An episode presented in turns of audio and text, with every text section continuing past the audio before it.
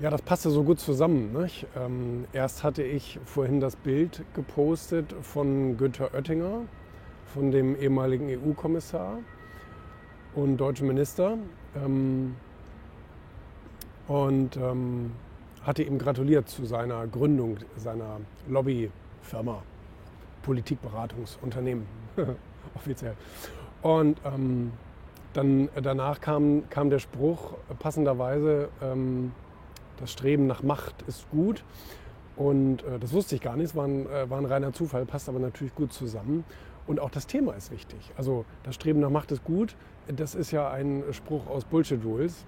Ähm, weil letztendlich, wenn du Einfluss hast, wenn du dir einen Ruf aufgebaut hast, einen Einfluss aufgebaut hast, Vermögen, Strukturen, Netzwerke, wie auch immer, dann kannst du ja auch etwas bewirken. Es geht ja nicht immer beim Thema Macht darum, dass du Macht für etwas Böses benutzt oder Einfluss für etwas Böses benutzt. Auch ein Lobbyist muss ja kein böser Mensch sein, sondern kann sich einfach für die Interessen einer Branche zum Beispiel ähm, einsetzen. Das kann genauso gut eine Hilfsbranche sein oder ähm, weißt du, auch der WWF hat Lobbyisten. Also es, es geht natürlich immer darum, Einfluss geltend zu machen und ähm, auch manchmal aufzuklären. Ja? Weil wenn du ja zum Beispiel einen Unternehmenslobbyisten hast oder vielleicht einen Verbandslobbyisten, so wie ich es damals ja auch war, ähm, der für eine Branche, die vielleicht kein so gutes, keine so gute Stimme in der politischen Welt zum Beispiel hat, dann müssen manchmal ja auch die Entscheidungsträger darüber aufgeklärt werden, was passiert, wenn.